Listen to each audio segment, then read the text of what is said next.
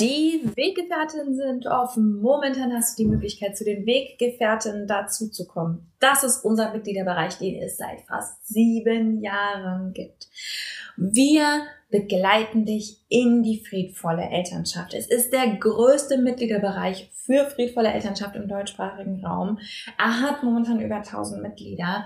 Wir begleiten dich mit jeder Woche Input, mit zwölf Monatsthemen, von denen wir wissen, dass das die Kernthemen sind, mit ExpertInnen und vor allem mit einer moderierten Community, die dich wirklich versteht, die dich wirklich unterstützt, auch wenn und weil du unperfekt bist. Wenn du Bock hast, mit dazu zu kommen, kannst du uns sieben Tage komplett kostenlos kennenlernen. Du findest uns unter derkompass.org slash Weggefährtin derkompass.org slash Weggefährtin, kannst komplett kostenlos dazukommen und dich einfach erstmal umschauen. Neben all dem, was ich gerade gesagt habe, der Community, den Monatsthemen, bekommst du auch Zugang zu psychologischer Beratung, zu Kursen, zu Workshops, zu vielem, vielem mehr, was wir für die Community veranstalten. Es lohnt sich absolut. Lern uns sieben Tage kostenlos kennen. Und keine Panik, wir sagen dir vor Ablauf der sieben Tage Bescheid, fragen dich, ob du bei uns bleiben willst. Und wenn du keinen Bock hast, dann gehst du wieder. Schließlich soll es für uns alle passen. Ich freue mich auf dich. Wir sehen uns bei den Weggefährten. Du blöde Kackmama! Und nun? Nun ist es Zeit für Schrecklich Nett der Podcast für Eltern, die keinen Bock auf Erziehung haben, aber nicht wissen, was dann. Moin. Ich möchte mit dir heute über ein Thema sprechen, was die Gemüter erhitzt. Immer wenn ich das anspreche, geht's so richtig rund. Und je älter die Kinder werden bei diesem Thema, desto schlimmer wird's. Es geht um etwas eigentlich total Banales und mir ist auch noch nicht so ganz klar, warum das so krass umstritten ist, nämlich um Mithilfe im Haushalt. Aus irgendeinem Grund scheint da für viele Eltern die rote Linie zu verlaufen. Also es ist irgendwie okay, wenn das Kind mal grummelig ist und man findet bei allem Lösungen und irgendwie bedürfnisorientiert ist ganz schickimicki, bis das Kind nicht im Haushalt mithelfen will. Oder bis das Kind nicht so im Haushalt mithilft, wie die Eltern sich das nun mal vorstellen. Und je älter das Kind, desto erbitterter die Diskussionen. Geh in eine beliebige Gruppe auf Facebook oder in ein Elternforum zu diesem Thema und da geht's aber los. Und das Interessante daran ist, es gibt ganz viel Emotion und ganz wenig Argument. Also es gibt ganz viel Empörung darüber und ähm, das ähm, ist meistens lässt sich das Argument dann dabei eigentlich nur darauf runterbrechen, dass wir ja nun mal eine Gemeinschaft sind. Wir sind ja nun mal eine Gemeinschaft und jeder muss seinen Anteil tun. Ich möchte diesen Gedanken herausfordern. Ich glaube, Familien sind keine Gemeinschaften. Nicht in dem Sinne, in dem das hier benutzt wird. Die sind Gemeinschaften im Sinne von, so wie früher Dorfgemeinschaften Gemeinschaften waren. Und nicht umsonst ist in der westlichen Gesellschaft diese, diese Gemeinschaftsstruktur aufgebrochen worden. Und es gibt die Idee der Freizügigkeit und dass man sich eben seine Nachbarn und die Menschen um sich herum aussuchen kann und dass auch eine Familie nicht umsonst in der westlichen westlich geprägten Gesellschaft ähm, gibt es die Idee, dass auch eine Familie nicht unbedingt für immer aneinander binden muss in jeder Hinsicht. Das heißt, wir wissen, das ist eine unfreiwillige Gemeinschaft. Und diese Unterscheidung ist wichtig. Unsere Kinder haben nicht darum gebeten, in diese Familie geboren zu werden. Sie haben nicht darum gebeten, dass wir so arbeiten, wie wir arbeiten, dass wir so viel oder wenig Geld haben, wie wir haben, dass wir so viel oder wenig Arbeit haben, wie wir haben, dass wir so viel oder wenig Kinder haben, wie wir haben. Also die Beschwerden über dieses Thema steigen in meiner Erfahrung mit Kinderzahl. Also jemand, der fünf Kinder hat, beschwert sich eher darüber, dass Kinder nicht mithelfen, als äh, jemand, der eines oder zwei hat. Ähm, darum haben unsere Kinder nicht gebeten. Und das macht sie, das liegt daran, dass wir in einem extremen Machtgefälle sind. Ja, also die Kinder kommen, werden in diese Welt hineingeboren, in diese Familie hineingeboren, ungebeten. ähm, und müssen dann mit dem klarkommen, was da ist. Das macht sie extrem abhängig. Sie sind diesen Umständen ausgeliefert. Das ist kein Argument dafür übrigens. Ich kann quasi gerade schon hören, wie du auch sagst, das hilft mir jetzt aber nicht weiter. Ich habe so und so viele Kinder und muss drei Jobs machen und das ist nur was scheiße und da müssen wir alle irgendwie durch. Wart's ab. Wir kommen gleich zu einem konstruktiveren Teil. Aber mir ist wichtig, diesen Blödsinn mit der Gemeinschaft aufzulösen. Die Gemeinschaft ist in, in meiner Vorstellung nichts, wo Leute reingezwungen werden. Das ist ein Abhängigkeitsverhältnis. Eine Gemeinschaft ist eine freiwillige Geschichte. Ja, also da haben Leute sich gemeinsam entschlossen, sich zusammen und jeder, der mal in einer WG gewohnt hat, weiß, auch da ist es nicht einfach, obwohl die Leute sich freiwillig dazu entschlossen haben, miteinander zu wohnen und das Unternehmen Haushalt gemeinsam zu führen. Auch da ist es sehr, sehr schwierig, weil die Vorstellungen extrem auseinandergehen, was ein gut geführter Haushalt ist, was ein voller Kühlschrank ist und was ein sauberer Küchenfußboden ist.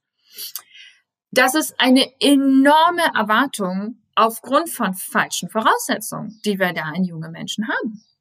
Sie kommen nicht freiwillig in diese Gemeinschaft hinein und müssen sich dann den Regeln unterwerfen, die sie ja noch nicht mal aufgestellt haben. Also wenn ich über jemanden verfüge und sage, du musst das so machen, weil wir sind eine Gemeinschaft, habe ich damit gerade bewiesen, dass wir keine Gemeinschaft sind, sondern ich habe bewiesen, dass ich bestimme, was hier passiert. Es ist einfach nur ein anderer Ausdruck für ich fordere Gehorsam. Und das ist nicht fair.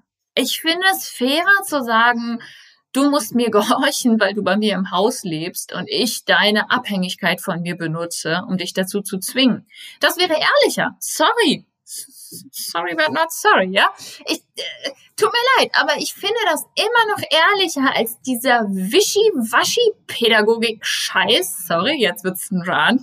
Ähm, äh, wo wir so tun, als wäre das alles irgendwie voll freiwillig und wir so voll im Miteinander, bla bla bla. Das Eltern-Kind-Verhältnis ist ein extremes Abhängigkeitsverhältnis. Und wenn wir junge Menschen zwingen, etwas zu tun, dann hat das nichts, aber auch gar nichts mit einer gleichberechtigten Gemeinschaft oder mit Respekt oder mit Dankbarkeit zu tun. Wir haben einfach nur den jungen, abhängigen Menschen dazu gezwungen, etwas zu tun, weil wir es können. Diese jungen Menschen haben nicht gebeten, in diese Familie zu kommen. Diese jungen Menschen haben nicht die Regeln aufgestellt. Die haben nicht unser Sauberkeitsempfinden oder unser Empfinden, was ein ordentlich geführter Haushalt ist, ähm, irgendwie mit aufgestellt oder mit, mit bedacht oder sind darin irgendwie gefragt worden. Sie werden dem unterworfen. So, nachdem wir das geklärt haben, kommen wir doch zu der eigentlich wirklich spannenden Frage. Was machen wir denn dann? Denn das Problem bleibt ja für dich. Und ich habe es vorhin schon gesagt, ich kann es quasi hören, wie die Leute sagen, ja gut, aber ich kann ja mein Kind nicht gar nichts machen lassen, weil dann geht hier alles im Chaos unter und überhaupt und die können ja auch mal mithelfen. Das Erste, was du machen kannst, ist dich fragen, worum geht es mir hier? Also warum ärgert mich das so wahnsinnig, wenn mein Zwölfjähriger sein Zimmer nicht aufräumt oder wenn meine Fünfjährige nicht wegfegt, was ihr gerade runtergefallen ist? Was ist da los? Und wie immer bei solchen Geschichten, bei allem, was rund um Kinder passiert, hat es oft einen großen Anteil in mir, der überhaupt nichts mit dem Kind zu tun hat. Das heißt, ich habe vielleicht Glaubenssätze übernommen, Ideen übernommen. Ich bin vielleicht schrecklich bestraft worden, wenn mir sowas passiert ist. Ich habe vielleicht gelernt, man muss immer seinen eigenen Scheiß wegmachen. Niemand wird sich um dich kümmern. Ähm, vielleicht gibt es darunter auch Emotionen wie Traurigkeit, Ablehnung oder Ärger. Und es geht mir überhaupt nicht darum, dir zu sagen, hey, hier, suck it up, lass einfach deine Gefühle, schluck die alle runter, reiß dich halt mal zusammen und putz für dein Kind, bis es 25 ist, ja? Nur, dass wir uns hier nicht missverstehen. Mir geht es darum zu sagen, guck da hin, geh da rein, hör auf die Abkürzung zu suchen, indem du das Kind zwingst, irgendwas zu machen, weil es sich für dich angenehmer anfühlt. Schau hin. Was ist das für ein Schmerz? Wo kommt er her? Was ist da passiert? Was für Gedanken hast du dazu? Was, was hast du vielleicht gelernt? Was, aus was, was für eine Herkunftskultur kommst du? Hast du vielleicht gelernt, dass die Mithilfe im Haushalt ein Ausdruck von Respekt ist? Hast du vielleicht gelernt, dass die Gemeinschaft immer über dem Individuum steht? Hast du vielleicht gelernt, dass du sowieso keine Wahl hattest, sondern du wurdest halt gezwungen? Und nun musst du dich schmerzhaft damit auseinandersetzen, dass dein Kind sich weigert, sich zwingen zu lassen. Was für Gefühle kommen auf? Was für Gedanken kommen auf? Es lohnt sich. Guck hin. Weil von da aus kannst du dich fragen, wie kann ich mich unterstützen, wenn wir in diesen Konflikt kommen? Und das ist das, was interessant ist. Du bist in Not. Und es geht mir nicht mit, mit diesem Rant und mit diesem Gedanken, geht es mir nicht darum zu sagen, du bist halt in Not, du hast jetzt einfach Pech gehabt. Es geht mir darum zu sagen, du bist in Not, nehmen wir das ernst und lassen wir das Kind in Ruhe. Du bist in Not. Was für eine Not ist das? Du bist in Not. Wie kannst du dich unterstützen und dabei das Kind in Ruhe lassen? Die, es kann sein, dass eine sehr offensichtliche Lösung ist, bestimmte Sachen selber zu machen. Oder zu sagen, meine Fresse, ich mach's halt irgendwie morgen oder wir diskutieren später nochmal oder sowas. Es kann aber auch sein, dass du bestimmte Sachen nicht aushältst, weil sie für dich, weil sie für dich belastet sind. Und dann hat es eigentlich zu 100 Prozent mit deiner Geschichte und deiner Vergangenheit zu tun. Das ist auch in Ordnung. Du bist deswegen nicht falsch. Du fliegst deswegen nicht aus der Hall of Fame für friedvolle Elternschaft. Die gibt's sowieso nicht. Das wäre ja schrecklich. Das bedeutet einfach nur, du hast ein bestimmtes Thema. Und genau das kannst du deinem Kind kommunizieren. Da sind wir wieder bei der Ehrlichkeit. Hör auf mit dem Gerede über Gemeinschaft und jeder muss seinen Anteil tun und fang an mit, ey, sorry, aber ich habe irgendwie mega das Thema damit. Ich drehe voll ab. Ja, wenn ihr den Klositz nicht runterklappt oder wenn hier irgendwie niemand mal wischt. Das ist mir so wichtig. Ich weiß auch nicht warum, aber ich krieg echt einen Vogel dabei bei dem Thema. Das ist ehrlich. Das ist Begegnung. Ja, sag, wie es dir geht. Das heißt nicht, dass du eine Lösung erzwingen darfst. Das heißt nicht, dass es in Ordnung ist, gewaltvoll etwas zu erzwingen.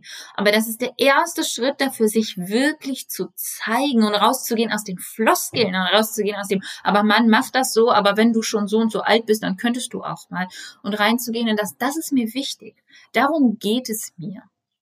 Wenn du feststellst, dass es dir beispielsweise um Wertschätzung geht, das ist häufig der Fall bei diesen Themen, dann kannst du dich fragen, warum muss ich diese Wertschätzung von diesem jungen Menschen erpressen? Kann ich vielleicht andere Wege finden? Ich kann dir sagen, wie es mir ging. Für mich war eine Zeit lang, ich weiß nicht, was da los war, war mir so, so, so wichtig, dass meine Kinder mit mir zusammen aufräumen. Das ist schon eine ganz schöne Weile her. Und inzwischen finde ich das selber lächerlich, aber in dem Moment war das irgendwie voll wichtig für mich, wenn ich aufräume, das irgendwie mitmachen. Also ich wollte irgendwie, dass selbst ein mini kleines Kind irgendwie noch ein paar Klötze in den Korb legt.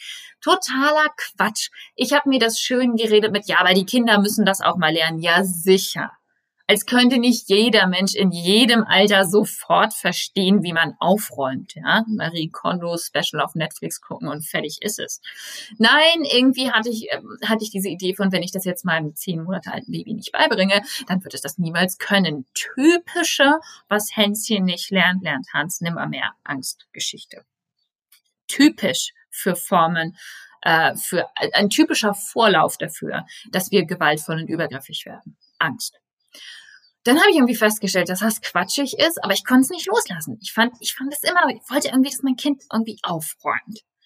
Und dann habe ich gemerkt, es geht mir um Wertschätzung. Eigentlich erpresse ich meine Kinder, damit ich mich wertvoll fühle. Oh, der hat gesessen. Das war ganz schön schmerzhaft. Und dann habe ich festgestellt, mh, hm, das möchte ich nicht. Und ich brauche die Wertschätzung aber trotzdem. Mein, mein Bedürfnis ist hungrig. Ja, ich brauche das.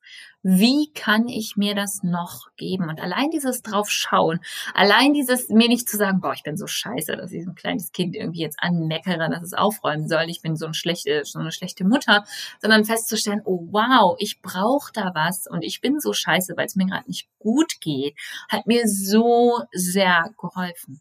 Und von da aus kann ich dann sagen, okay, wie kann ich mich jetzt hier unterstützen? Wie kann ich mir hier Gutes tun?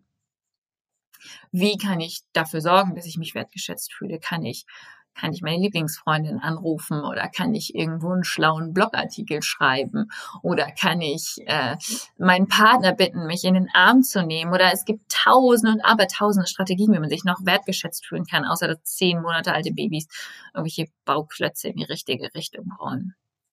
Wenn ich verstehe, was die Strategie ist, dann kann ich auch verstehen, was ich eigentlich brauche. Da komme ich aber nicht hin wenn ich mich mit Bullshit aufhalte. Da komme ich aber nicht hin, wenn ich mich damit aufhalte, zu sagen, aber man muss auch mal, aber die Kinder müssen das lernen, aber wir sind ja eine Gemeinschaft. Es lohnt sich, diese Floskeln zu hinterfragen, wirklich ehrlich hinzugucken und uns da zu unterstützen, wo wir wirklich Hilfe brauchen.